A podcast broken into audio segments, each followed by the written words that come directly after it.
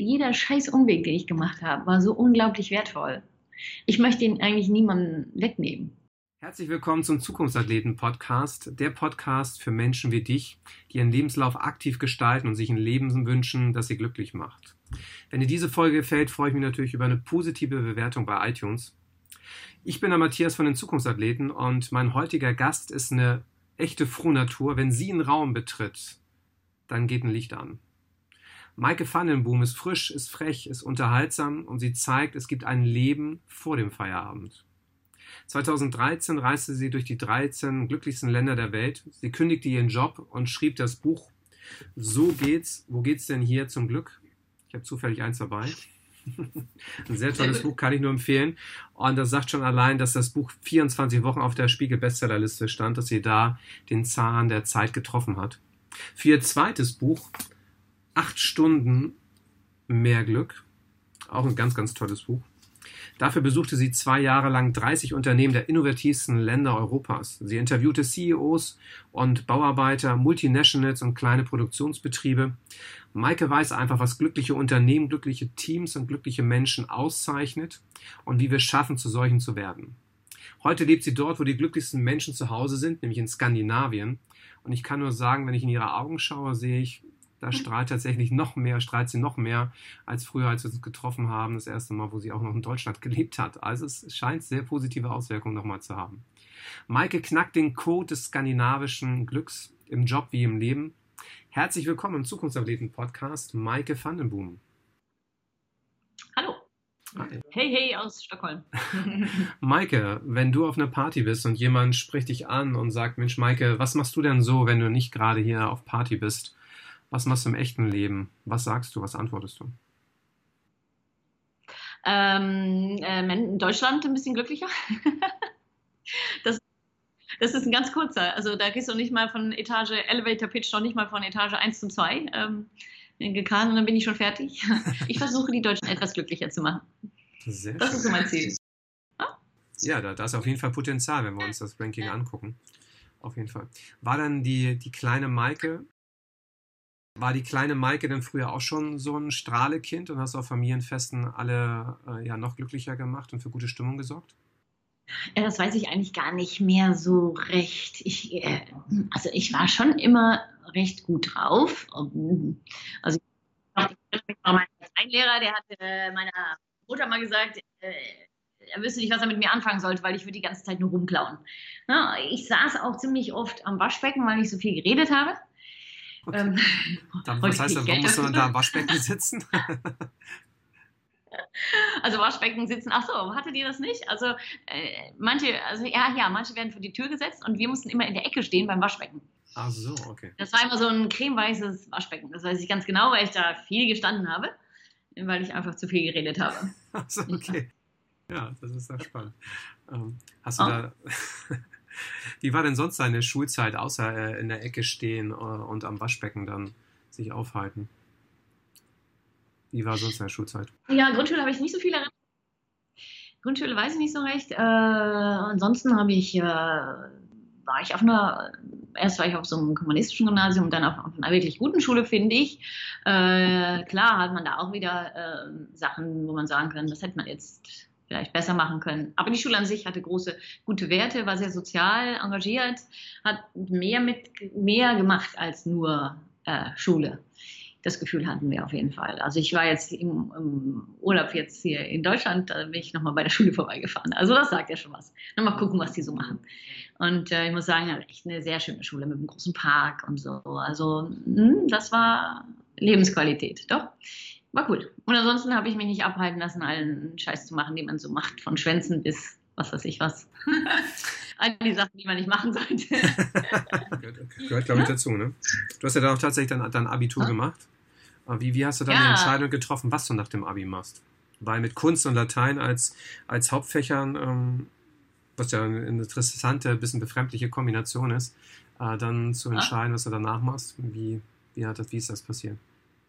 Naja, ich habe na gut, ich habe mich, war damals nicht so mutig, wollte eigentlich äh, Grafikdesign studieren und habe dann auch so meine Mappe gemacht und dachte dann aber, uha, hm, Grafikdesign weiß nicht, Wettbewerb, bla bla und immer nur Ellbogen vielleicht oder so, keine Ahnung. Ich hatte irgendwie, ach, weißt du, ganz ehrlich, wenn du von der Schule kommst, hast du von Tutten und Blasen keine Ahnung. Also, was kannst du gut? Ich kann gut malen. Und äh, ich kann gut reden. naja, und Kunsttherapie ist, du bist halt ein Therapeut und redest halt mit Kunst. So, also das war irgendwie eine vor der Hand liegende ähm, äh, Entscheidung für mich. Also ich wusste ja erst nicht, dass es das gibt. Das ist ja so eine Art ähm, Therapieform, aber anstatt zu reden, benutzt man halt die Kunst. Ne? Und das ist halt der Unterschied. Ja. Und wieso bist du dann gerade in die Niederlande gegangen? Weil das, das gerade da zu studieren? Erstens meine Mutter Holländerin. Ähm, das heißt, ähm, das lag vor der Hand nicht, dass ich Holländisch gesprochen habe, leider. Das haben die dann versäumt. Äh, das muss ich dann lernen. Aber ähm, die, dieses Studium gab es in Deutschland damals nur so ähm, ähm, gekoppelt an so eine bestimmte anthroposophisch oder nach Jung oder also man musste sich man musste sich an ein Welt, gesamtes Weltbild anpassen. Das wollte ich aber nicht. Also ich wollte einfach nur Kunsttherapie studieren. Und äh, wie man halt Psychotherapie studiert, da muss man ja jetzt auch nicht sich entscheiden, ob man jetzt auf einmal Anthroposoph ist oder so. Was soll das? Und ähm, ja, in Holland war das halt einfach ein Studium, also bin ich dahin. Hm. Du hast ja dein Abitur mit, mit 2,8 gemacht, hast dann aber mit Summa Cum Laude dein Studium abgeschlossen. Was ist da plötzlich, was ist da plötzlich passiert? Ja, also Summa Cum Laude gab es damals noch nicht. Ne? Aber sie sagten, wenn wir das gehabt hätten, also in Holland, dann hätte sie es gekriegt. Ähm, äh, nichts, ich habe einfach das gemacht, was ich gerne machen wollte und wofür ich gebrannt habe und was ich, was ich, ähm, wofür ich mich entscheide. Und das sage ich auch immer bei meiner Tochter oder bei jedem Jugendlichen, mit dem ich spreche, mit den, wenn die dann die Noten nicht so toll sind und dann war auch so ein NC oder was weiß ich, was dann denke ich mal, entspannt euch. Du, die Schule sagt gar nicht so viel und schon für mich sowieso nicht so, wie sie ist in Deutschland im Moment, sagt überhaupt gar nichts über die Zukunftsfähigkeit oder deine Zukunft aus, überhaupt nichts. Ähm, und auch was du studierst, sagt nichts darüber aus, was du jemals mal machen willst. Du suchst dir irgendwas aus, wofür du brennst. Und das habe ich halt dann zufällig gemacht. Ich habe ja keinen einzigen Tag also ich habe Praktikum gemacht, aber ich habe keinen einzigen Tag trotzdem in diesem Beruf gearbeitet. Ne?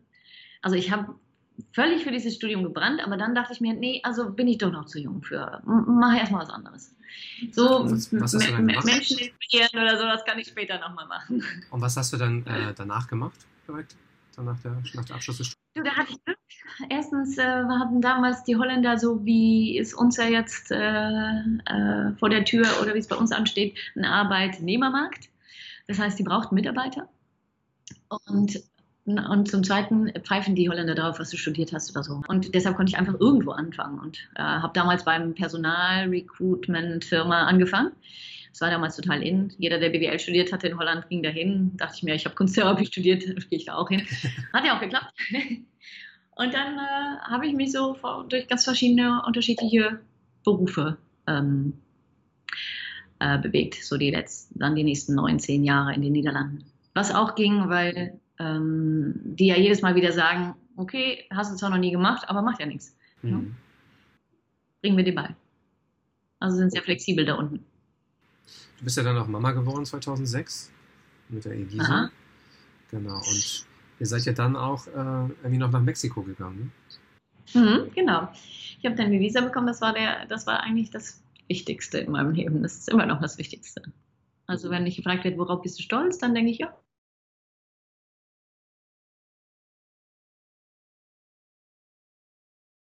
Wichtigste, und das war ein sehr wichtiges Ereignis, klar. Ähm, aber dann gleich mit Kleinkind nach Mexico City, das war schon ziemlich hart, weil Mexico City ist ja damals, äh, war das und ähm, ähm, jetzt weiß ich es nicht mehr, aber damals die kriminellste Stadt der Welt. Also du musstest dein Kind oder äh, anderthalb Jahre an der Leine rumführen. Also weil sonst wird es vielleicht geklaut. Also das ist nicht so, das war nicht so easy. Aber eine Erfahrung, die ich echt nicht missen möchte, ähm, da habe ich halt auch gesehen und, und gelernt, dass, dass, dass, dass Menschen trotzdem sehr, sehr glücklich, sehr, sehr lebensfroh sein können und, und vor allen Dingen eins nicht tun, klagen. Ähm, das, das, das habe ich mitgenommen aus Mexiko. Da war ich halt auch immer jedes Mal erstaunt, wenn ich zurückkam nach, nach Deutschland von Mexiko oder von Holland. So diese Schwere, die sich dann auf alles legt, wo ich denke, habt ihr eigentlich irgendein Problem? Also faktisch haben wir ja gar keins. Ne? Also es geht uns ja wirklich gut. Also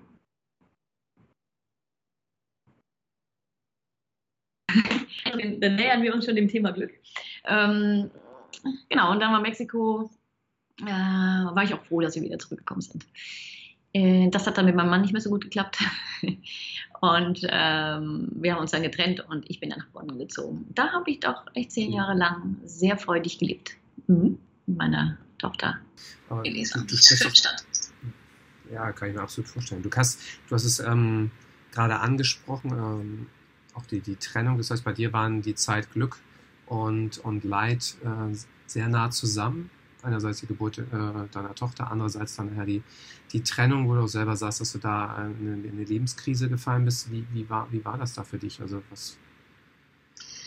Naja, also das ist, ähm, also ich habe schon gefeiert. In dem Sinn, man kann auch echt feiern, wenn man denkt, man, die ganze Welt ist Unglück sich überlegen, wen kann ich heute Abend nochmal anrufen, den ich gestern nicht schon angerufen habe, um mein Leid zu klagen, wie schlimm es doch alles ist. Jetzt bin ich alleinerziehend und jetzt äh, mache ich mir Sorgen. Jetzt habe ich einen Job angenommen, der entspricht mir gar nicht und jetzt, ich weiß gar nicht, wie es alles weitergeht und so weiter, bla bla bla bla bla. Ähm, gut, das war eine wichtige Erfahrung zu wissen, aha, man kann also sehr gut klagen. Das ist gar nicht wie so lange war die Phase? Äh, wie lange war die Phase? Hm? Wie lange war die Phase? Die war schon so ein Jahr, würde ich sagen wo ich dann echt dachte, ach, alles Mist und, äh, und so weiter. Aber die, also es ist äh, jetzt im Nachhinein das Allerbeste, was mir jemals passieren konnte. Ähm, weil mir dann jemand ein Buch geschenkt hat und äh, dieses Buch, wie heißt das? Wie auch immer, so, so, ein amerikanisches Buch, so nach dem Motto Law of Attraction. Du kannst alles in deinem Leben, wenn du es nur willst, bla bla. Dann dachte ich, na ja, okay, äh, kann sein. Also Und da stand drin, also was dir passiert, also natürlich das Negative, wo du natürlich gerne den anderen Leuten die Schuld geben möchtest, ja, das hast du auch irgendwie selber in dein Leben gezogen. Also du hast auch dafür die Verantwortung teils. Also irgendwie schon. Und dann dachte ich mir, verdammt, ja, also ich habe die Verantwortung jetzt auch, jetzt, also die, daraus was zu machen. Und das hat mich voll motiviert. Deshalb, ich glaube auch an die Kraft von Büchern. Die können schon, schon mal einfach so einen Funken, einfach, manchmal braucht man nur einen Satz. Mhm. Äh, welcher Satz war es bei dir? Also welcher Satz war es dann bei dir? Oder? Ja, dieser, dieser Satz, ich weiß nicht mehr genau, kriege ich nicht mehr ganz genau zusammen, aber dieser Satz, so alles, was du, was dir passiert, hast du auch im Leben, hast du dir ins Leben gezogen. Die meinten das natürlich, ja, du kannst alles, was du willst, dir irgendwie wünschen. Das äh, habe ich dann schnell wieder aufgegeben. Da glaube ich auch nicht wirklich dran. Ich glaube schon dran, dass wenn du für irgendwas brennst und du denkst so, ich, ich, ich, ich ähm, oder dir was vornimmst oder, oder dass sich dann Dinge schon ereignen.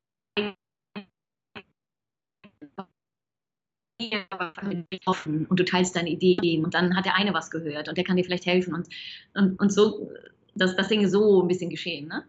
Da glaube ich schon dran, aber nicht, dass man jetzt sagen kann, ich wünsche mir den Parkplatz. Gut, aber Fakt ist, alles, was dir geschieht, hast du auch, ähm, ist ein Teil äh, deiner eigenen Anstrengung, im Positiven und im Negativen. So die, dieser Gedanke hat mich irgendwie die hat mich nicht mehr losgelassen und dann habe ich halt losgelegt. Und dann war meine Küche dran. Sie war irgendwann mal orange und dann war sie zeitlich ein halbes Jahr völlig übersät mit irgendwelchen Zeitungsbildern äh, äh, und äh, also wo bin ich jetzt? Wo will ich hin? Was kann ich gut? Was möchte ich bedeuten für die Gesellschaft sein? Wie möchte ich, also was könnte ich machen aus meinem Leben? Hm? Und was, was, was ist dabei rausgekommen? Was ist dabei rausgekommen bei dem Storyboard in deiner Küche? Ja, also ich wollte, ähm, was sollte ich denn machen? Also ich hatte drei Möglichkeiten. Also, äh, also der Job den, bei der Uni, den ich hatte, der kam natürlich nicht in Frage. ähm, aber ich, ich wollte mich selbstständig machen mit Kunst. Und zwar so in, in Holland gibt es das, dass du, dass du so Kunst on Demand machst und dann äh, können die das als Geschäfts, äh, als, als äh, Geschenk für ihre Geschäftspartner oder so mitnehmen, sowas. Äh, das fand ich ganz schön. Dann ja, äh, ich weiß jetzt nicht, ob ich Sängerin worden Also das war auch nochmal drauf. Also ich wollte auch unbedingt, will ich eigentlich immer noch gerne so in so einem muffigen Jazz-Keller nochmal singen. Das mache ich auch nochmal. Das mache ich auch nochmal. Und der dritte war, ich stehe auf der Bühne und werde Menschen motivieren. so, das habe ich irgendwo gesehen. Ich wusste gar nicht, dass es sowas gibt wie Speaker. Ne? Also wer weiß das schon, ne? dass das ein Beruf ist. Ich meine, jeder, der sagt, ich bin Speaker, guck dich doch erstmal an. Wo redest du drüber? Ne? Und, und das stimmt auch, ist ja auch irgendwie ein bisschen lächerlich. So, jetzt werde ich von allen. Aber gut, die Idee war, ich hatte halt diese Küche gemacht und ich merkte halt, da kamen immer Leute, Freunde und die waren alle auch alle, total motiviert und jeder war irgendwie motiviert und dann dachte ich, okay, das mit dem Motivieren klappt eigentlich ganz gut. Wir kleben mal so ein Bild drauf von einer Rednerin. So, das mache ich jetzt. Es war nur ein bisschen blöd, weil ich hatte Lappenfieber wie Hölle. Also wenn ich Geige gespielt habe, früher ich habe Geige gespielt und wenn ich ja vorgespielt habe, habe ich mal so gespielt. Total beknackt, weil ich einfach so, weißt du, ich war so, hatte mich selber nicht unter Kontrolle, weil ich so aufgeregt war. Wie bist du da rausgekommen? Wie bist du mit dem Lampenfieber umgegangen? Wie hast du das abgelegt mit der Zeit? Ich habe mich angemeldet für einen neurolinguistisches Programmieren-Kurs, Practitioner, bla bla. Also, und ähm, den habe ich gemacht und danach war, war ich richtig geil auf Bühne. Sehr cool. Und Bühne, aber ich hatte echt Lust, dass man jetzt aus, so jetzt will ich es auch ausprobieren, hat es geklappt oder nicht, ne? Und es hat geklappt. Also, ja. Und vielleicht hat es auch geklappt, weil ich es wollte oder weil ich dachte, ich hab's, vielleicht war es auch Placebo, kann es auch sein. Also kann auch sein, ne? dass du denkst, ich will das unbedingt und dann tust du was für und dann willst du dir eins, hat was, hat was gebracht, aber auf jeden Fall hat es ja was gebracht. Ne? Also ein bisschen aufgeregt. Hallo, bin ich immer noch. Also jedes Mal, wenn ich auf die Bühne gehe. Äh, aber das sind, glaube ich, alle. Wie ist, wie ist bei dir das Thema Glück entstanden, dass du dann gerade auf das Thema gekommen bist? Weil einerseits Motivationstrainer oder äh, Speaker, andererseits Glück ist ja nochmal ein bisschen in eine andere Richtung. Also mir ist einfach aufgefallen, als ich dann so diese Idee hatte, das mache ich. Und äh, okay, ich mache noch diesen, ach ja, ich habe ja dann noch eine Ausbildung gemacht zum professionellen Redner, das habe ich ja auch noch gemacht. Dann bin ich immer, dann war ich dann am Wochenende, war ich dann, was weiß ich, in München. Dann hatte ich zwischenzeitlich mal, dann hatte ich ja immer noch neben dem Unijob meine Freiberuflichkeit als Kommunikationsberaterin. Da war ich immer noch alleinerziehend. Dann hatte ich zwischenzeitlich noch einen anderen Job, dann hatte ich also drei Jobs, immer noch alleinerziehend und eine Ausbildung und war voll Energie, ja, also immer, immer gut drauf, ja. Und dann dann hatte ich Leute in der Umgebung oder, oder die triffst du dann im Café und das ist alles so total schwer. Und ich denke, äh, also okay, du hast, du bist Beamter, du hast auch äh, Sicherheit 100 Prozent. Ja, die Oma wohnt um die Ecke für die Kinder und also eigentlich denke ich mir doch, Mann, ey, wie relaxed, ja. Aber trotzdem dann denke ich mir, also dann liegt einfach ganz schnell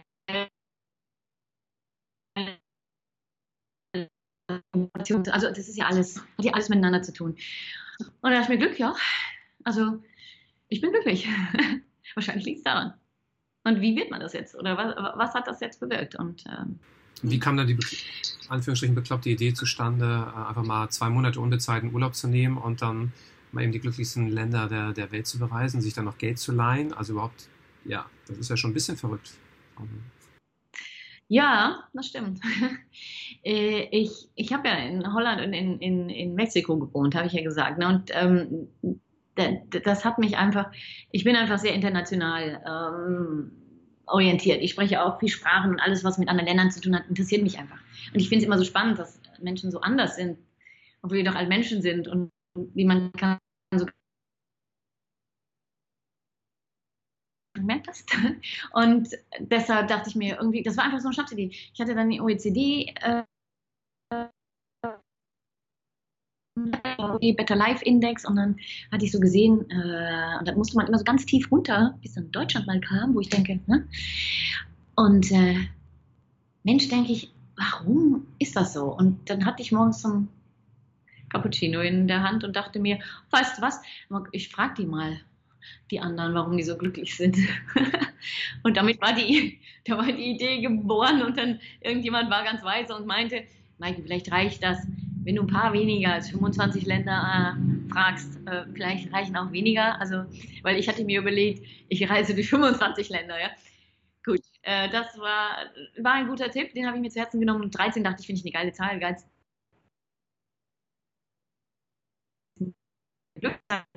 Und äh, bei uns eine Unglückszahl. Und das ist ja spannend. Und dann 13 Länder sich rauszusuchen. Also habe ich mir die 13 Länder rausgesucht. Wo waren die 13 ähm, Glückszahl? Das heißt bei uns eher eine Unglückszahl. Wo sagst du, ist 13 eine Glückszahl? Oder ist es deine Glückszahl? Oder was? Die 13 ist in Mexiko eine Glückszahl so. tatsächlich. Ja. Es ist bei uns eine Unglückszahl, aber in Mexiko ist das eine Glückszahl. Also witzig, ne? Also so verschieden, über Unterschiede gesprochen. Ne? Ich finde Unterschiede einfach spannend. Und ich finde, man kann, also mit wem man sich auch immer unterhält, man kann immer was lernen. Und ähm, das ist so ein bisschen meine Leidenschaft, die ganze Zeit mit Leuten quasseln. Immer wenn ich was Interessantes höre, dann denke ich, ach, ist ja interessant, können wir uns darüber mal unterhalten. Ähm, das habe ich dann gemacht, Glücksforscher angerufen, ähm, Termine vereinbart, Auslandskorrespondenten, äh, Auslandsdeutschen, die Reise geplant den Koffer, mir einen orangenen Koffer gefahren. Das war so ein bisschen Markenzeichen, weil ich Holländerin bin. Also so ein billiges Plastikding. Äh, so einen Koffer gekauft, Kameraausrüstung. Ich dachte, ich kann auch gleich fürs Fernsehen filmen.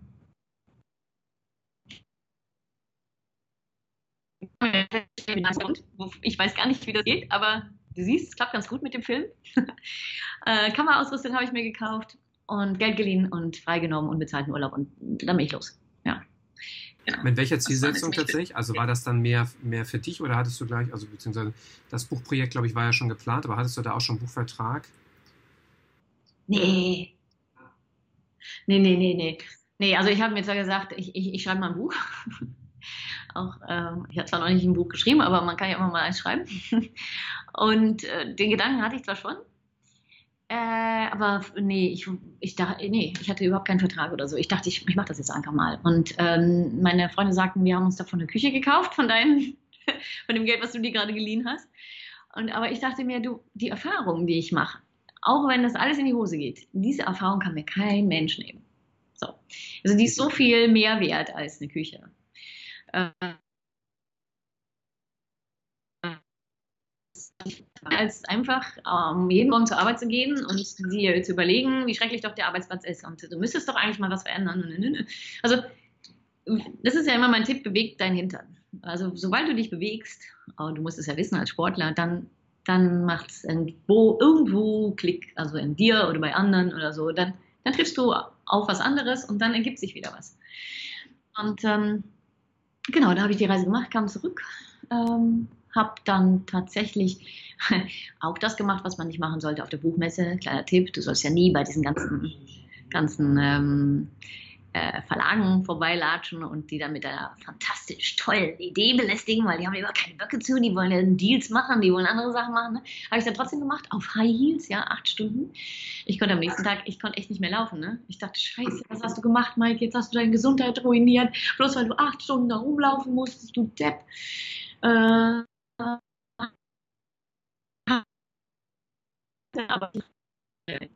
und dann habe ich mir ausgewählt.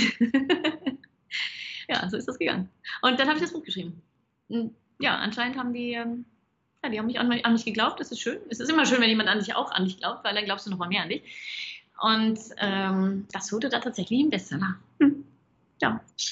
Über 70.000 Mal verkauft, also das wirklich Chapeau, also Glückwunsch. Das ist schon ist schon eine. Hausnummer. Also das ist krass. Ja, das wollte ich aber auch. So, das klingt jetzt total arrogant. Aber ich wollte auch nichts anderes schreiben als ein Bestseller.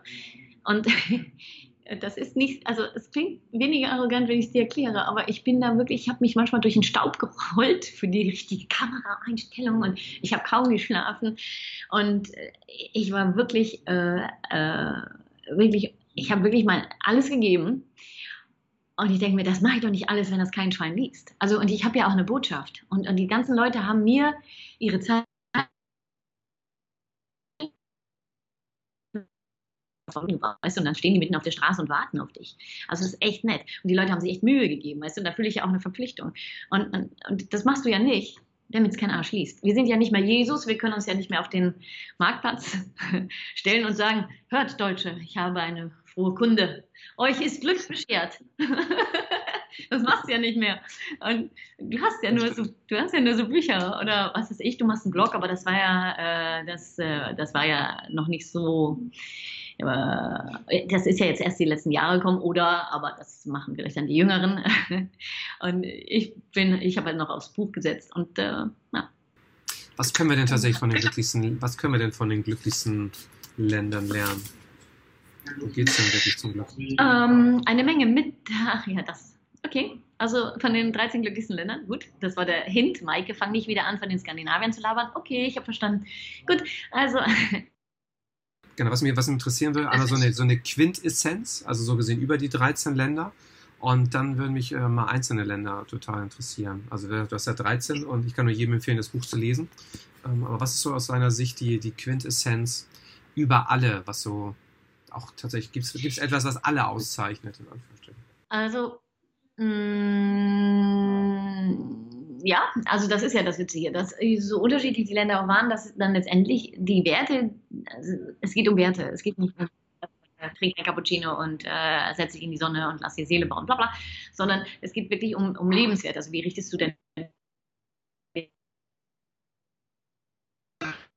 Beziehung zu anderen Menschen zählt in allen Ländern. Also ob du jetzt in Australien warst, in Panama oder in ähm, ähm, jetzt in Island oder auch in Schweden, es ist wichtig, also dieses Wir gewinnt. Also dieses Wir ist einfach das, das dieses, hm, das, da haben wir echt Schwierigkeiten, diese Intensität zu spüren in Deutschland, ähm, äh, wie sie in diesen Ländern gelebt wird. Aber das ist ganz wichtig. Also ähm, und, und das ist das Witzige, finde ich, ähm, eine enorme Individualität auch. Also wir denken ja immer, entweder bist du halt ein Kollektiv oder bist halt ein Individualist. Also entweder interessiert, machst du dein eigenes Ding und der Rest interessiert dich nichts. Oder äh, du bist so ein Zusammenglucker und äh, bist, wo du denkst, so, weißt du, ähm, machst immer alles zusammen und passt dich an andere an. Aber es geht tatsächlich, ähm, dass, dass Menschen wirklich äh, mutig sind und, und sagen, du musst, du musst deinem eigenen Leben äh, einen Sinn geben Mutter aus, aus Costa Rica gesagt. Weißt du? äh, also du, du, musst immer positiv eingestellt sein. Du musst deinem Leben einen Sinn geben und dann, dann erst äh, kannst du glücklich sein. Dann kannst du mit dir zufrieden sein. So dieser Gedanke, dass, dass du selber verantwortlich bist für dein eigenes Glück, aber dass halt äh, du auch verantwortlich bist für das Glück der anderen und dass die anderen auch verantwortlich sind ein Stück weit für dein Glück. Ja, also wir leben hier nicht alleine. Wir sind immer noch, äh, wir sind immer noch eine Gemeinschaft äh, und das ist gut so. Und das ändert sich auch nicht in der Zukunft. Da glaube ich nicht dran. Auch wenn, dies, wenn, wenn, wenn die Art, wie Menschen zusammenleben werden, sich ändern wird in der Zukunft. Das wird ähm, äh, der, der, Menschlichkeitsfaktor bleibt immer noch äh, das Allerwichtigste für uns Menschen, ne? nicht für die Roboter, die es dann geben wird, aber für uns. ne? Also das äh, würde ich sagen. Und das geht natürlich nur mit äh, einer Portion Vertrauen. Also ganz wichtig. Vertrauen in andere Menschen, Vertrauen in die Zukunft, Vertrauen in dein eigenes. Wenn du das hast, dann hast du auch automatisch mehr Gelassenheit. Dann hast du nicht diesen, diesen, boah, ich muss, ich muss das hinkriegen, ich muss das machen. Ich, äh, äh, wenn ich, wenn ich, weißt du, wir haben ja so einen Zeitdruck, wir haben ja so einen immensen Druck in Deutschland. Also das merkst du ja schon. Also heute bin ich wieder auf der Autobahn gefallen vorhin und dann ja, sag ich mir, aber oh, naja, hier ist, hier ist ja eigentlich 80. Ja, dann mal 70. Weißt du, von aller hupt auch keiner, will dich niemand zur Seite drängen, alles fließt so hin und, und, und, und äh, weißt du, ja. Und in Deutschland, sobald du über die Grenze bist, hast du jemanden hinten mit Großlicht. Ähm, wobei ich ja in Deutschland dann auch immer gleich Gas gebe, wo ich dachte, oh scheiße, jetzt vorbei, jetzt muss ich auch mitmachen, weißt du? und dann musst du gleich wieder links gucken, rechts gucken, kann ich reinholen, ah, kommt der, kommt der schneller, links, rechts. Also so, so ist das Leben auch ein bisschen noch in Deutschland. Es wird zwar besser natürlich, aber schwarz-weiß, ne, sieht man alles ein bisschen.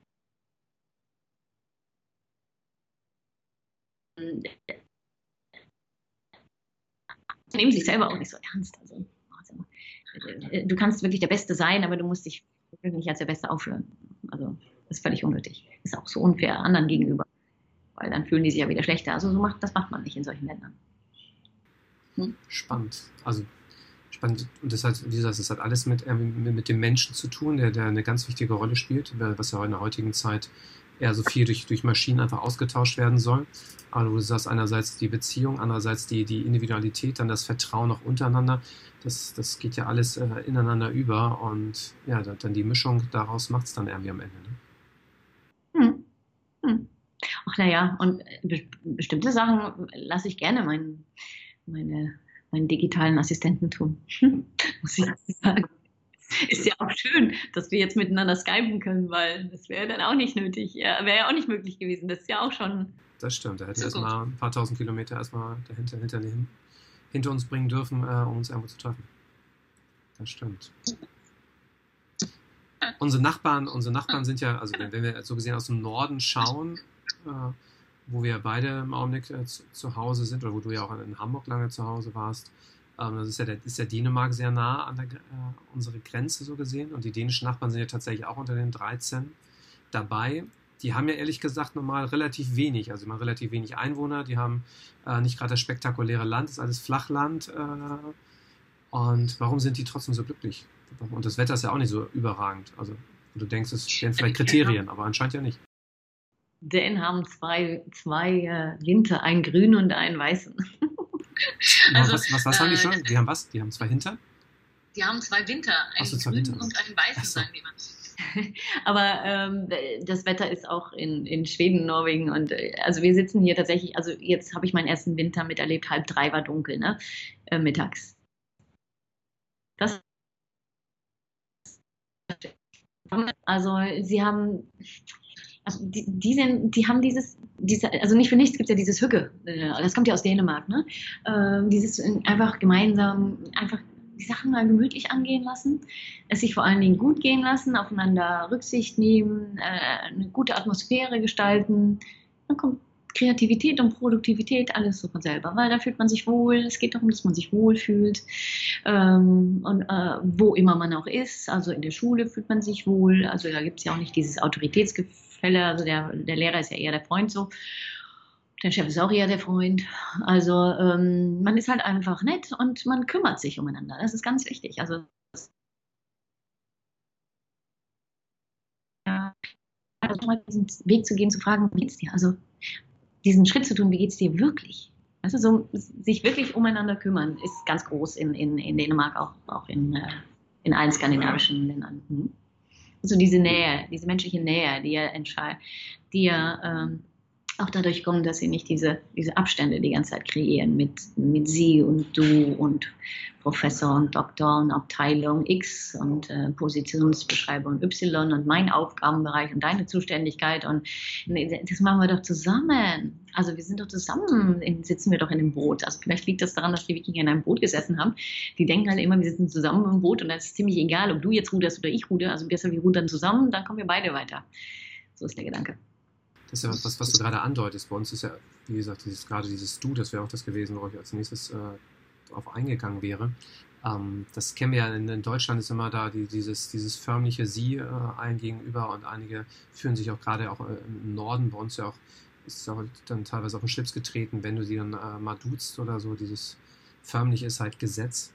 Ähm, weil man ja immer meint, man verliert den Respekt äh, dann auch gerade der Chef gegenüber dem Mitarbeiter. Ähm, das leben aber dann ja die Skandinavier ganz anders. Ähm, was sind da deine Erfahrungen, warum das tatsächlich, dass du so viel besser ist als sie? Äh, nee, erstmal, äh, ich merke das ja selber, ich bin immer durcheinander. Habe ich dich jetzt äh, gesiezt oder habe ich sie jetzt schon gedunst? Oder wo waren wir jetzt? Also hatten wir jetzt schon den Vornamen oder war das jetzt, hatte ich jetzt Professor oder weiß ich, ich habe den äh, Botschafter hier in Deutschland mal getroffen und dann habe ich ihm eine Mail geschrieben, sage ich, okay, also hallo Jürgen oder Herr Botschafter oder Herr Professor oder äh, ich habe keine Ahnung, wie soll ich dich denn ansprechen, äh, Sie ansprechen und er so sagt einfach Jürgen. So, äh, weißt du, hier in Schweden ist das halt so, machen wir es Schwedisch, sag einfach du. So diese ganze Hürde und einfach weg. Also das, das hat man dann halt nicht. Das, das ist schon mal einfach, man, man ist sich näher. Man ist sich einfach näher, wenn ich sagen kann, hey, als wenn ich jetzt sagen würde, Herr, Herr Herzog, was halten Sie denn davon? Ist, äh, äh, ich verstehe, dass Menschen das auch angenehm finden, dann den Abstand zu kreieren und dann dir die Nähe zu schenken und nein, nein, nein, nein, aber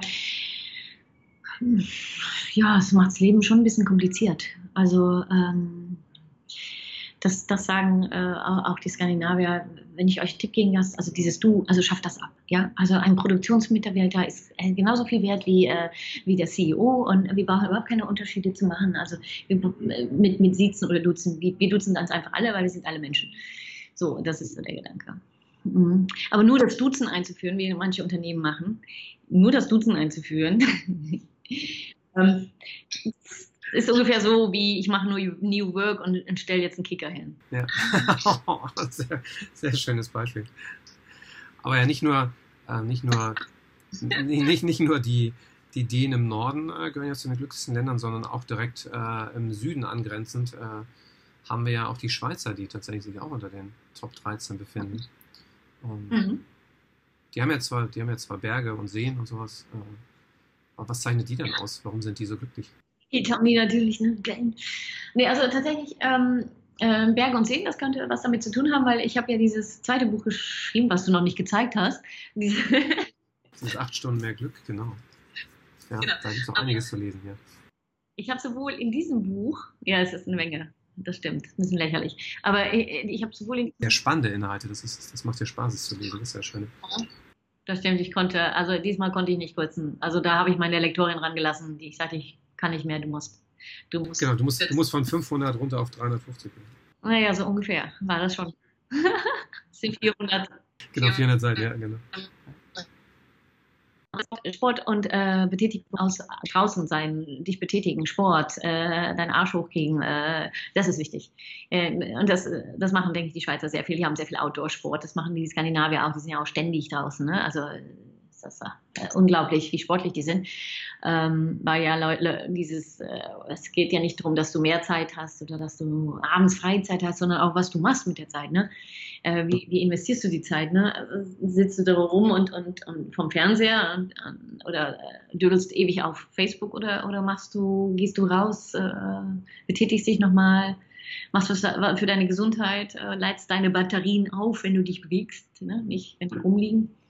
Das ist wichtig. Ähm, ansonsten, die Schweizer äh, haben ein wenig was von den Skandinaviern. Die haben, äh, obwohl, die haben auch diese mehr Zurückhaltung, dieses Jantelau, dass man den anderen nicht unbedingt unter die Nase reiben. Also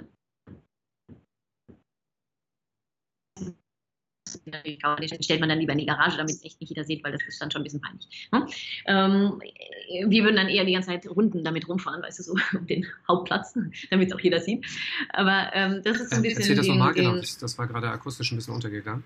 Äh, war es aufs Auto hm? bezogen oder wo fährt man mit rum? Also das, das war gerade akustisch. Achso, wenn man, also in, in, in, in, in ähm, in der Schweiz kannst du dir zwar einen Ferrari kaufen, aber den stellst du bitte lieber in die Garage. Also das ist ein bisschen peinlich, wenn, damit gibst du nicht an. Und ähm, das macht man nicht. Ähm, das ist, haben die ein bisschen von dieses, dieses Understatement, das haben die ein bisschen, diese Bescheidenheit, das haben die ein bisschen von den, von den Skandinaviern. Und auch dieses, also echt, dieses System füreinander. Auch dieser diesen Konsens suchen miteinander. Nicht draufhauen, sondern miteinander reden und versuchen, eine Lösung zu finden, die für alle passt, zum Beispiel. Das ist auch, auch etwas, was sie, was sehr glücklich macht, weil dann jeder Mensch einfach gehört wird und jeder Mensch wichtig ist und äh, nicht nur einer, sondern alle. Wie gesagt, also Glück ist nicht so ein Einzeiler, von wegen mach selber dein eigenes Glück das hört man ja oft so, ja, du kannst alles. Ja, aber warte, also nicht du allein. Ne? Also wir sind immer im Netz mit anderen Menschen. Das, das vergessen wir oft in Deutschland, finde ich. Ich habe noch ein drittes Land, das was sehr spannend ist, was, was du ja auch äh, schon mal Anfang mal angedeutet hast, das Thema Mexiko. Äh, als, als kriminellste Stadt der Welt äh, galt sie ja mal oder gilt es vielleicht sogar immer noch. Nur äh, tatsächlich gehören sie zu den 13 glücklichsten Ländern der Welt. Das, das beißt sich ja komplett. Was macht die Mexikaner so glücklich?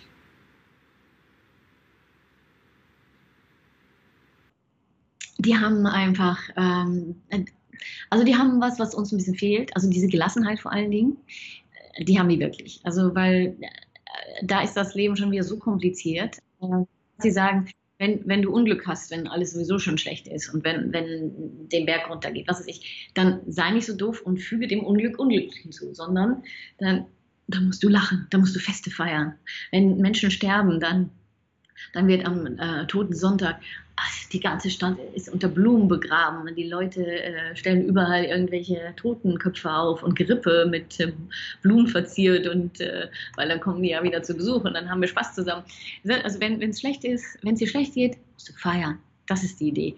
Äh, und dafür haben die auch eine Menge, vielleicht auch schwarzen Humor, um, um dem Leben zu begegnen. Aber was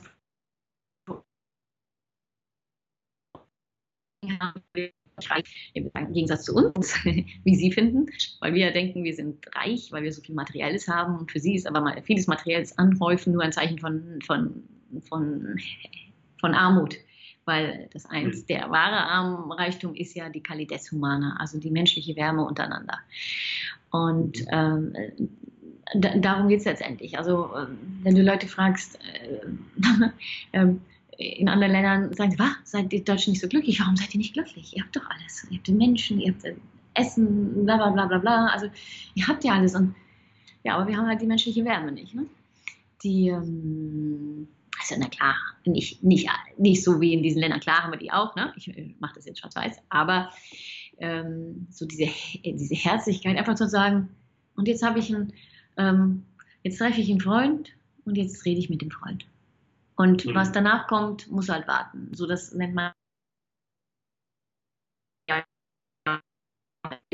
das können wir kaum verstehen. Das heißt, ähm, etwas dauert so lange, wie es, wie es dauern, dauern, dauert. Ja? Und bei das, uns das, dauert etwas lange, wie es zu dauern Das war wieder ein bisschen untergegangen. Das nennt man, ähm, das war wieder ein bisschen...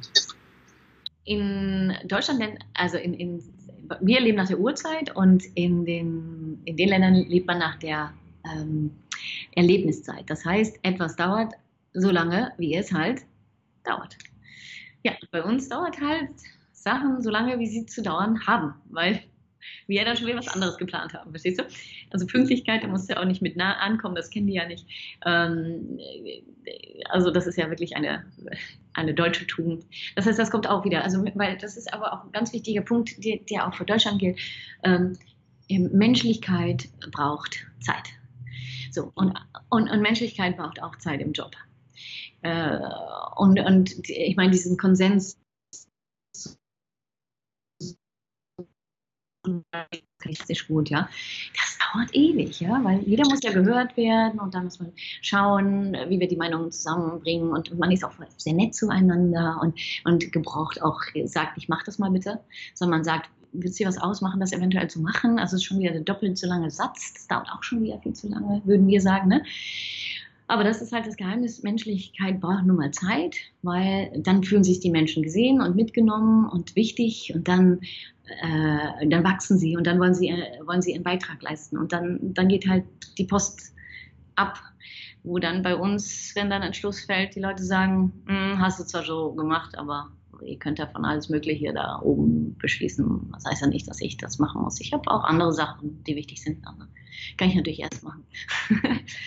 also, äh, und ähm, du, äh, ich muss sagen, ich, äh, ja, das, das, ist, das ist etwas, was wir unterschätzen. Neigung und auch ich, zu denken, Effizienz hat was zu tun mit Zeit. Also wenn wir äh, äh und, und in, in, in skandinavischen Ländern habe ich gemerkt, Effizienz hat zu tun mit Energie und nicht mit Zeit. Also nicht mit acht Stunden auf dem Job, auf dem Stuhl sitzen. Das ist, äh, das ist nicht effizient. Das ist total ineffizient. Also bitte, wenn du müde bist, mach ein Nickerchen. Und, und wenn du denkst, hey, oh, ich, mich knufft bei den Schultern und ich kann mich eh nicht konzentrieren, durchgehe eine Runde joggen, dann gehst du eine Runde joggen und bist danach viel wacher. Oder du, du düst halt zu deinen Kindern ab um zwei Uhr. Mann, die haben Skirennen, so zum Beispiel. Dann machst du das halt. Ähm, du, du, du, du, also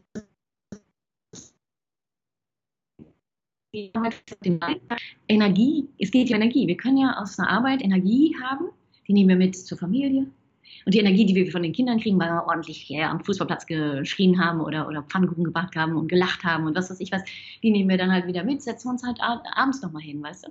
Oder äh, wenn der Lütte gerade Ballettunterricht hat, dann arbeiten wir draußen ein bisschen weiter oder so. Weißt du, diese Flexibilität, äh, dass Menschen ihre Energie nutzen können, die geht uns völlig ab in Deutschland. Äh, wir versuchen das dann in Flexzeit und Vertrauensarbeitszeit und sowas und so, so Termen wieder zu gießen, das ist typisch deutsch. Aber es geht einfach darum, dass, dass du das Gefühl hast, jetzt ist die Kleine krank, mein Mann hat heute Morgen gemacht, ich übernehme jetzt und es ist völlig okay. Ich gehe jetzt. Und du musst nicht erklären, du musst nicht sagen, ja, und ich hole das dann wieder nach und ach, es tut mir echt leid, warum soll ich das leid tun? Ähm, ja, oder äh, es guckt auch im Gegenzug keiner auf die Uhr, wenn du um zwei Uhr gehst. Und es überlegt sich auch,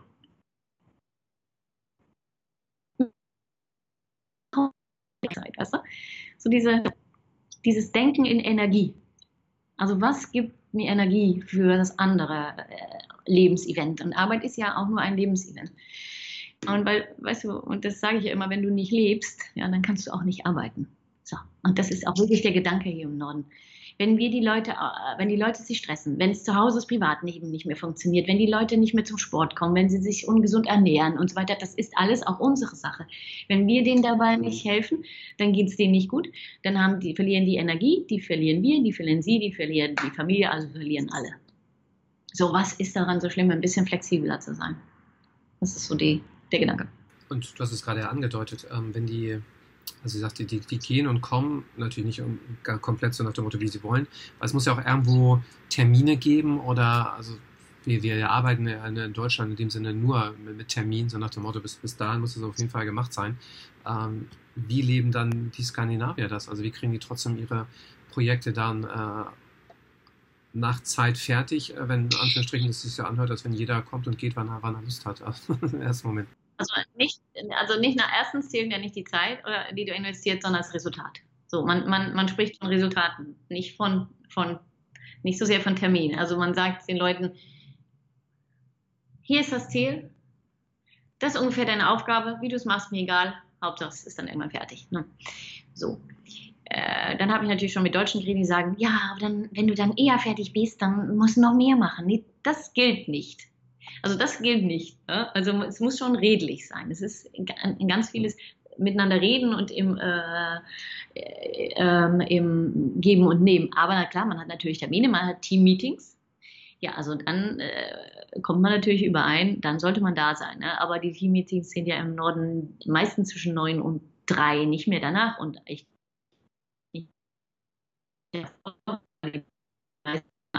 fair, fair sein. Ist ja nicht fair, wenn du weg musst mal zu deinen Kindern und ich lege den Termin um vier, dann kannst du ja nicht teilnehmen. Also so, so macht man das ja nicht. Ne?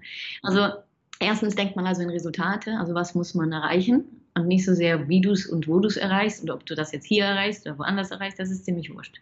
Ob du es jetzt abends machst oder mittags. Ähm, und, und na klar, ähm, es gibt ein Wort in Skandinavien, das liebe ich auch, das heißt Friheit unter Ansvar. Das heißt Freiheit unter Verantwortung.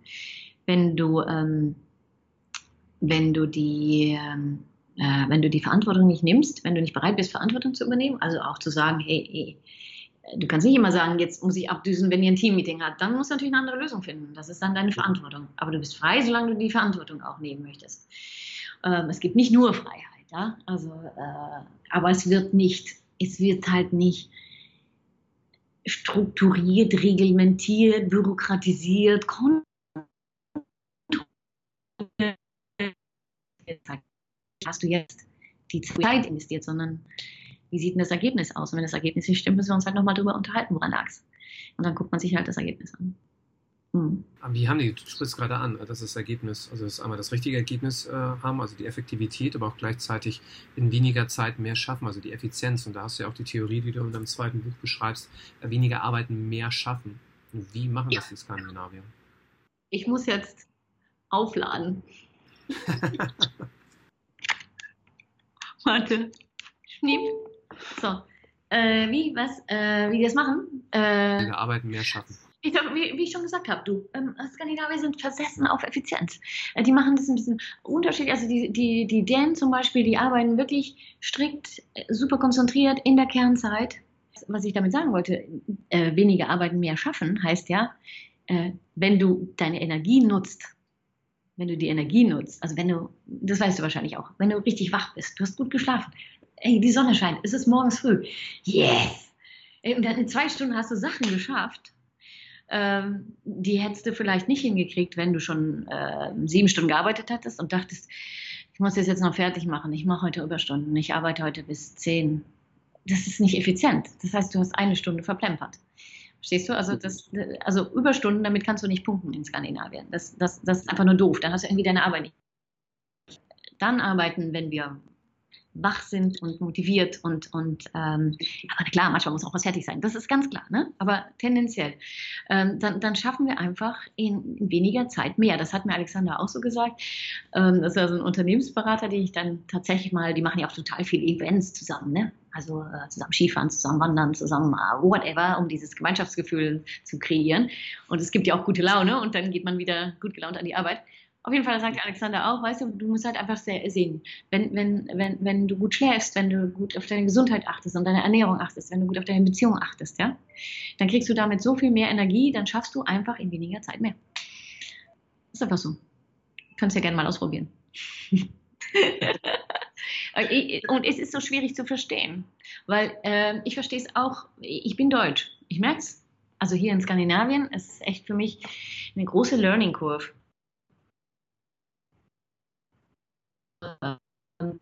ich habe mit meinem Freund gesprochen, der sagt, ähm, ja, ähm, sage ich zu ihm, wann arbeiten du eigentlich? Ich war schon irgendwie so erstaunt. Also ich finde jetzt nicht, dass er sich so ungefähr den, den Hintern aufreißt, ne? in, in seiner Managementfunktion. Äh, natürlich deutsch befremdet. Ja, also wir fangen um neun an äh, und um vier gehen wir wieder. Was? Neun, zehn, elf? Das sind noch keine acht Stunden. da fängt schon, schon mit an. so, und er so, nee, sagt er, wir haben ja, genau. Da kannst du, das Buch hätte sich in Skandinavien nicht verkauft, ne? Mit, mit acht Stunden mehr Glück. Ähm, da hätte dann stehen müssen in fünf Stunden mehr Glück, ne? Oder sechs. Ja, so ungefähr. Oder äh, ein paar mehr Stunden, 24 Stunden mehr Glück wahrscheinlich. Mhm. Weil das ist ja so, wenn du im Job glücklich bist, bist du ja auch, ähm, bist ja auch im Leben glücklicher. Nee, auf jeden Fall sagte ich zu ihm, gut, erstens sage ich, äh, da sagt er zu mir, ja, wir haben hier Sommerzeit. Ja, die habe ich auch. Wir haben hier alle Sommerzeit. Nee, Sommerarbeitszeit, ne? Die unterscheiden Sommer- und Winterzeit ja. am Arbeiten. Genau, also drei Monate lang können die früher gehen. Äh, das ist bei den meisten Unternehmen so. Und äh, dann schrieb mir die Personalabteilung von denen auch so, ja, weil die Leute sollen sich erholen, es soll ihnen ja gut gehen. Und es ist ja eh nicht so viel los und sie sollen die Sonne genießen. So. ich so, aha. Okay, und dann sage ich zu ihm, mh, ah, bei vollem Lohnausgleich? Natürlich bei vollem Lohnausgleich. Okay, äh, müsst ihr im Winter dann, das müsst ihr aber dann im Winter wieder nachholen, oder?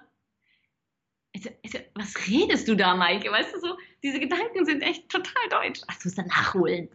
Das kriegst du nicht einfach geschenkt. Ja, wird ja auch gestempelt, ne? Muss auch gestempelt werden, ne? Weißt du? Ja, also hör mal, also, ja. Gibt es in Skandinavien Unternehmen tatsächlich, die stempeln? Äh, kann ja eigentlich nicht, oder? Ah, es gibt schon Zeiterfassungssysteme, klar. Du hast ja, das muss man schon sehen, äh, Ingenieursbüros und so, die haben natürlich, die fakturieren natürlich Stunden auf Projekte. Also die müssen das deshalb auch machen. Also die können jetzt nicht sagen, oh, ungefähr haben wir für das Hausbau. Also es geht ja nicht. Also äh, deshalb müssen die es ja auch machen, ne? Klar. Ähm, mh.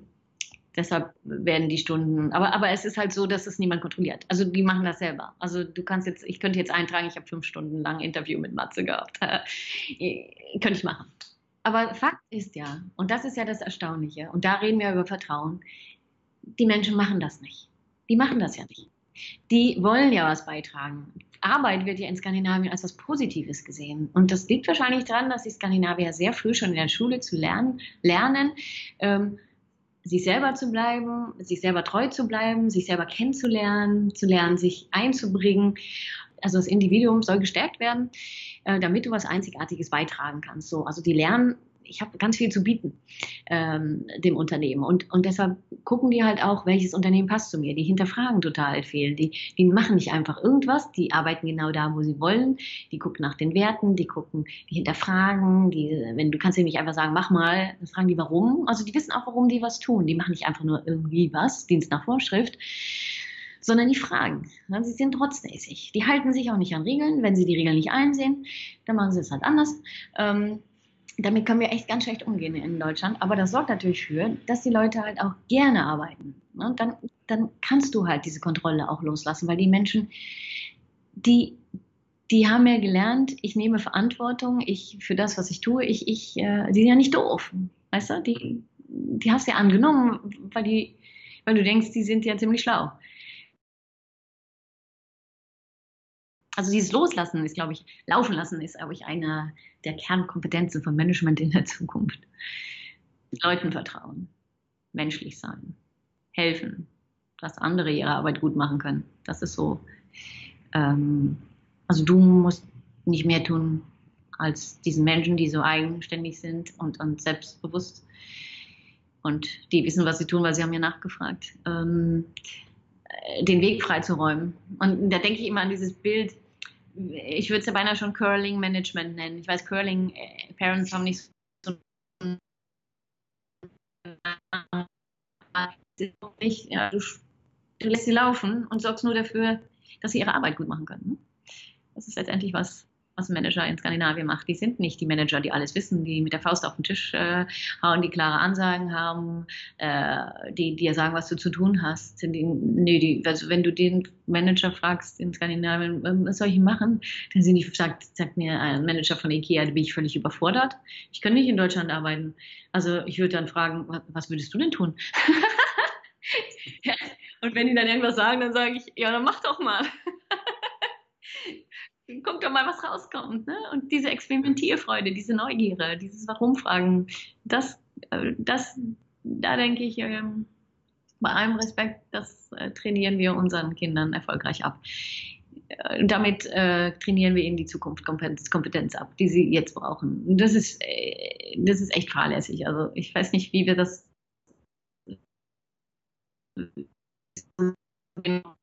Rätsel. Und deshalb ist das ja so, finde ich ja diese Freitagsdemos einfach aus Prinzip gut, weil jetzt haben die Kinder mal den Mund aufgemacht, haben mal nachgedacht, haben mal gesagt, so, ich finde was. Ich lasse mich nicht in diese Box, ich mache was. Das allein schon ist so viel wert. Hm? Jetzt kommt ja wieder, jetzt kommt ja auch wieder die Zeit, ähm, wo es auch dunkler wird in Deutschland. Also wir merken jetzt ja hier auch schon selbst für uns, äh, bei, bei traumhaftem Wetter draußen, dass es dann abends schon kurz nach neun dann auch äh, wieder dunkel wird und das wird ja noch früher. Ähm, aber in Deutschland kennen wir es ja so, ja, fünf Uhr im, im, im tiefsten Winter, vielleicht halb fünf. Ähm, das ist schon mal angedeutet. Äh, in Schweden, da wird es ja auch teilweise fast gar nicht hell, so ungefähr. Ähm, hm. Im tiefsten Winter. Ähm, und du hast es so schön auch in deinem, in deinem Buch geschrieben, schlechtes Wetter ist eine schlechte Ausrede. Ja. Welchen Tipp hast du gerade? Jetzt kommt wieder der, Herbstblues in dem Sinne, der wieder kommt, oder der Winterblues. Wie gehen die Skandinavier damit um? Also, warum haben die keine Depression? Warum sind die alle nicht in Behandlung und schaffen es trotzdem? Also beweg deinen Hintern, ja gut, die nehmen Vitamin D. Das muss ich schon zugeben, ne? Also du brauchst schon ein bisschen wie Vitamin D, wenn du so wenig Sonne hast, ne? Ähm, aber ansonsten geh so viel wie möglich raus. Also deshalb ist es halt sinnvoll, im, im, im Winter halt auch, um, um in der Mittagspause zu, zu joggen oder einen Spaziergang zu machen, anstatt äh, in der Kantine irgendeinen Fraß in dich reinzuschaufeln. Im Übrigen, das stimmt in Skandinavien auch nicht, weil, boah, also die Kantinen und das Essen, das ist wie im Restaurant. Also keine Fettaugen auf der Suppe, alles äh, super gesund, äh, fantastisch. Ähm, aber es, äh, weißt wenn du so wenig Lux hast, Lux ist ja die ähm, Anzahl Licht in die Lichtanzahl, ich weiß nicht, wer, äh, ob jeder Lux kennt, ähm, sorgst, dass du so viel wie möglich Lux äh, auffängst und dann gehst du halt mittags raus. Du kannst ja arbeiten, wenn es dunkel ist. Ja? Ich meine, was spricht dagegen, aber, aber abends und Hals verlängern. Das ist völlig okay. Ähm, das ist äh, ein Tipp von mir. Und äh, aber auch wenn du abends nach Hause kommst, es geht immer noch dasselbe. Also hier gibt es ähm, Fahrräder mit Spikes, hier gibt es Jogging-Schuhe mit Spikes. Hier gibt's, ich habe mir inzwischen, ich habe mir jetzt äh, neue Wanderschuhe gekauft. Ich habe inzwischen diese langen äh, Schlittschuhe. Ähm, jetzt diesen Winter stehen Langlauf hier an. Ähm, also Fakt ist, man kann auch nach der Arbeit wirklich noch rausgehen, auch wenn es dunkel ist. Also dann hat man halt eine Kopflampe an oder äh, das ist kein Grund. Also es ist wirklich, wie gesagt, schlechtes Wetter, schlechte Ausrede. Also ich meine, seid ihr aus Zucker oder so, hat meine Oma immer gesagt. Ähm, also das ist klar, man muss seinen Schweinehund nochmal etwas mehr überwinden. Das gebe ich schon zu. Ähm, aber das Schöne ist natürlich, je mehr es machen, desto, also ich finde es richtig gemütlich. Also,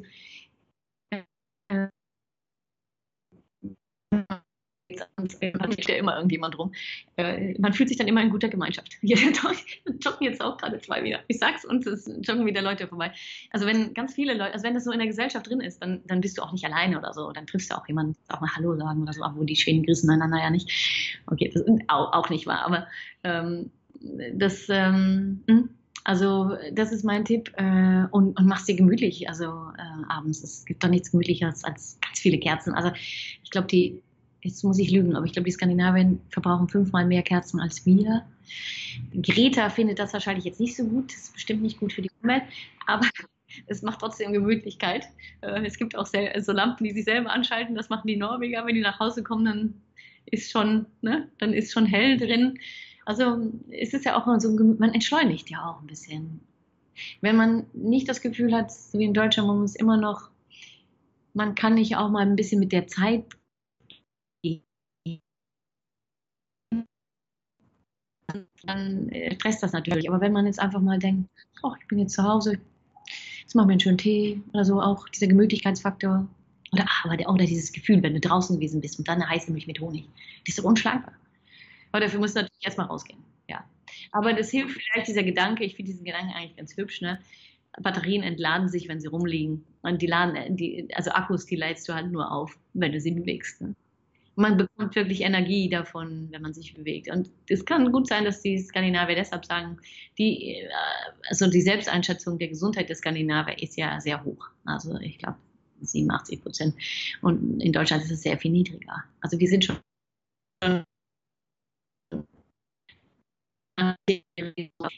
also wir entscheiden uns halt lieber für die Couch. Aber es sind ja auch kleine Sachen. Du kannst ja auch einfach mit dem Fahrrad äh, zur Arbeit fahren oder äh, das Stück, was du sonst, äh, park dein Auto halt ein bisschen weiter weg, dann musst du morgens halt durch den Schnee stapfen oder was weiß ich. Oder ja, in Deutschland halt durch den Regenmatsch, na und dafür gibt es Gummistiefel.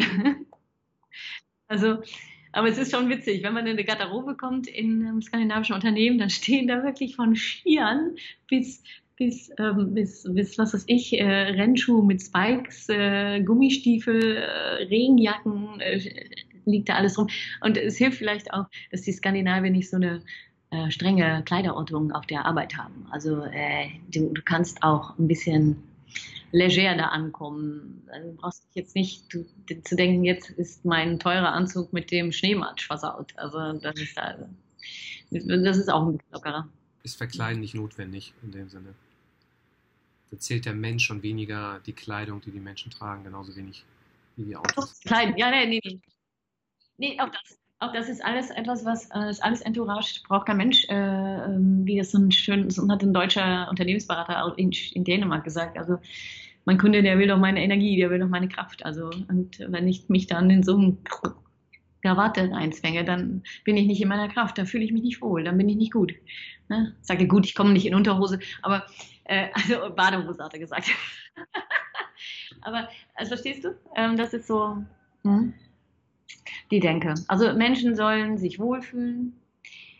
Und um sich wohlzufühlen, braucht man Zeit, man braucht miteinander sich kümmern, viel reden und vor allen Dingen und sein, also dann kann man, dann ist man auch glücklich, dann kann man seine Energie nutzen. Also all diese Sachen machen die Skandinavier auch glücklich und das ist halt auch der Grund, warum die so innovativ sind. Wir gucken ja immer nach Skandinavien, warum sind die so innovativ und warum haben die ja keine Angst vor Digitalisierung und all dem Mist. Ne?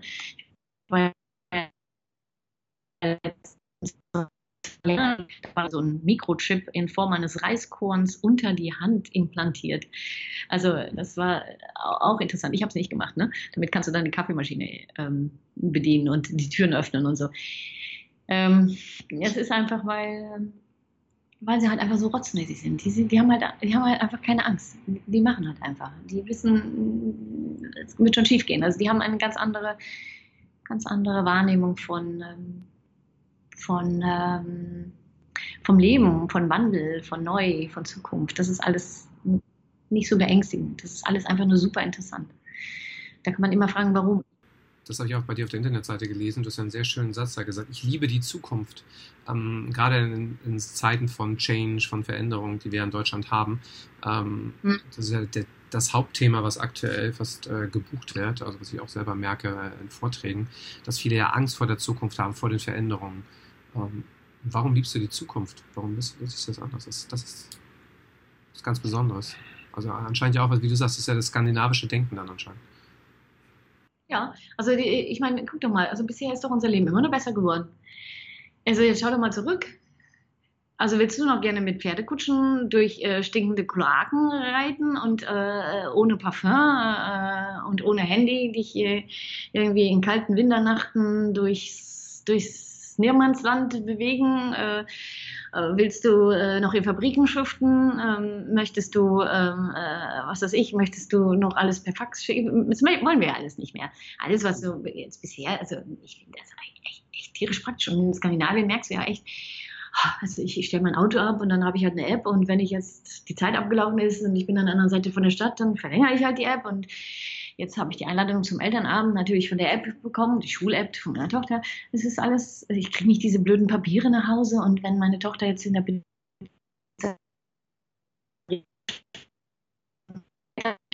kann sie halt bezahlen. Also alles, was das Leben so, es macht das Leben ja auch einfacher. Und ich glaube, keiner will gerne wieder zurück in die Vergangenheit. Es ist doch immer alles besser geworden. Warum gehen wir eigentlich immer davon aus, dass alles schlechter wird? Also bis jetzt mhm. ist es ja ähm, immer nur besser geworden. Okay, jetzt in der Zukunft müssen wir ein bisschen aufpassen, dass wir nicht irgendwann von den Maschinen ähm, äh, drangsaliert werden. Aber ähm, gut, das, das sehen wir dann wieder. Ne? Also die haben jetzt so dieses, diese, die sagen immer, das Löser sei, das, das ordnet sich schon, das wird schon irgendwie klappen. Ähm, hm? Schöne Einstellung. Traumhafte Einstellung. Ja, also vielleicht haben sie dieses Gefühl, Menschen, die das Gefühl haben, sie können irgendwas bewirken im Leben. Dadurch, dass sie dass sie so sein können, wie sie sind und ihre Stärken gleich auch nutzen und, und, auch wirklich was bewirken können jedes Mal. Vielleicht haben auch diese Menschen einfach mehr so ein Grundvertrauen, dass, dass man auch irgendwie was bewirken kann, wie es auch immer kommt. Wir haben echt in Deutschland diese German Angst, die uns immer wieder diese Bedenken auf, aufbürdet, ne? Äh, die wir dann so mit uns rumschleppen. Ähm, das ist schade. Die haben wirklich diese, äh, woher die das haben, ich glaube, die Skandinavier wissen es selber nicht, aber für die ist Change, also Veränderung und modern, ein positiv besetztes Wort. Die gehen davon aus, ähm, dass ähm, die gehen im Gegensatz zu uns davon aus, dass Stabilität gar nicht richtig besteht. Also die besteht irgendwie nie. Es ist einfach nur eine Scheinwahrheit. Also eigentlich faktisch ist immer alles im Fluss. Alles verändert sich die ganze Zeit. Und, und wenn sich dann mal was stabilisiert, dann, dann finden die es sehr erstaunlich. Die stopfen ja die Leute nicht in die Boxen, die, die haben ja wenig Regeln, die, ähm, äh, da kannst du ja einfach zum Chef gehen, du, du, brauchst nicht du sagen, du musst nichts Besonderes anziehen. Du, also so weißt du, das ist ja alles weich. Ist ja, es fließt ja irgendwie alles. Die haben ja diese Regeln nicht so wie wir. Weil ergibt ja keinen Sinn, wenn morgen wieder alles anders ist. Wofür brauchst du denn eine Struktur? Das stimmt ja auch. Also wenn man sich das so überlegt, ja, und dann ist, wenn du dir überlegst, dass eh sich immer alles verändert, dann bist du daran gewöhnt, dass sich eh immer alles verändert und Dinge nie so sind, wie sie sind. Weil Skandinavier, die machen auch lieber Sachen nie so, wie sie sie immer gemacht haben. Dann ist die Zukunft auch nicht so ängstlich, weil die Zukunft ist natürlich auch nicht so, wie sie immer mal war. Verstehst du? Also man hat nicht so eine Angst, so, was kommt jetzt? Ja, das, was immer kommt, es ist anders als gestern. Ne? also, äh, ich denke, ähm, aber der Grund, keine Ahnung, sie können sich viel besser einstellen auf alle möglichen Veränderungen, die die ganze Zeit auf uns niederprasseln, die, immer, die ja immer, immer heftiger werden und immer schneller werden. Weil wenn man den Zukunftsforschern Glauben schenkt, dann, dann äh, haben wir ja in zehn Jahren schon etwas, das können wir uns jetzt schon gar nicht so richtig vorstellen. Ähm, so schnell gehen die Veränderungen. Und wenn du dann versuchst festzuhalten und zu kontrollieren, dann hast du einfach verloren. Und deshalb ist ja, was ich in Deutschland sage, äh, also wir müssen uns verändern. Wir können gar nicht reden, ob wir das wollen oder cool finden. Ist halt einfach so. Ist das schlimm? Nee. Weil wenn du die Skandinavier fragst, warum seid ihr so teamorientiert geworden? Warum äh, seid ihr so kreativ? Warum seid ihr so wendig? Die mussten, weil die so klein waren. Da hat niemand auf die Rücksicht genommen. Die müssen sich die ganze Zeit anpassen. Verstehst du? Deshalb ist Veränderung für die normal. Ähm, für uns halt nicht. Aber ich finde ja aus Glücksperspektive, denke ich, finde ich das hier ganz gut weil äh, wir werden immer mehr Freiheit bekommen, das zu tun, was wir, was uns am Herzen liegt. Wir werden immer sinnorientierter arbeiten. Ähm, und, und das ist ja alles etwas, und wenn wir dann nicht vergessen, das mit anderen Menschen zusammenzutun, dann ist das ja was, was nur das Glück steigert. Und ähm, da freue ich mich drauf. Nahezu wund wunderbares Schlusswort. Eine Frage habe ich noch an dich. Und zwar stell dir mal vor, du triffst ein 18-jähriges Ich und ähm, die 18-jährige Maike fragt dich, du Maike, welche drei Tipps hast du für mich, dass ich in einem Bruchteil der Zeit das schaffe oder dahin komme, wo du aktuell stehst? Was würdest du der 18-jährigen Maike antworten? Okay, also ähm, welche Umwege habe ich? Kann man denn streichen bei mir? ähm, okay, gut. Also erstmal, ich bin so ein Politiker, ich gebe keine Antwort auf die Frage. Äh, ich gebe sie gleich, aber weißt du, ich denke, jeder, jeder scheiß Umweg, den ich gemacht habe, war so unglaublich wertvoll. Ich möchte ihn eigentlich niemandem wegnehmen. Verstehst du, jeder, jeder Fehler, den Fehler gibt es ja auch nicht in Skandinavien, es gibt ja nur Abweichungen, aber jeden, jeden Bockmist, den du gemacht hast, äh, Sachen, die schief gingen, Krisen, alles bringt dich so, ist so wertvoll. Aber gut, wenn du die Abkürzung unbedingt haben willst, dann mach einfach eine Arschbombe und, und äh, die erste Idee hat, die du hast, setz die einfach um und hab keine, keine Angst vor, vor der Zukunft. Ja? Mach einfach, ja. Hör nicht zu viel und äh, versuch das zu leben, was dir, was dir Spaß macht. Hm? Jetzt kommt aber noch was. Und, und vergiss niemals, dass alles, was du tust, auch wichtig sein sollte für andere Menschen. Also, weil sonst ist alles, was du tust, einfach nur so bedeutungslos. Also, es, es muss schon was mit anderen Menschen zu tun haben äh, irgendwie. Also ich meine, weißt du, weil wir schmeißen auch nicht den Joghurtbecher weg und recyceln den, weil wir denken, das machen wir jetzt. Weil das machen wir, weil wir wichtig sein wollen, also weil wir einen Beitrag leisten wollen. Nicht, weil wir denken, mit diesem einen äh, Joghurtbecher habe ich jetzt für mich selber die Welt gerettet oder so, sondern weil wir wollen ja teilhaben. Also diese, dass man die Sachen mit Sachen, dass man, dass man das mit Leuten zusammen tut. Und was ich denke auch, was wichtig ist, was ich zu wenig getan habe, ist ähm, äh, dieses Einzelkämpfertum. Also Sachen mit,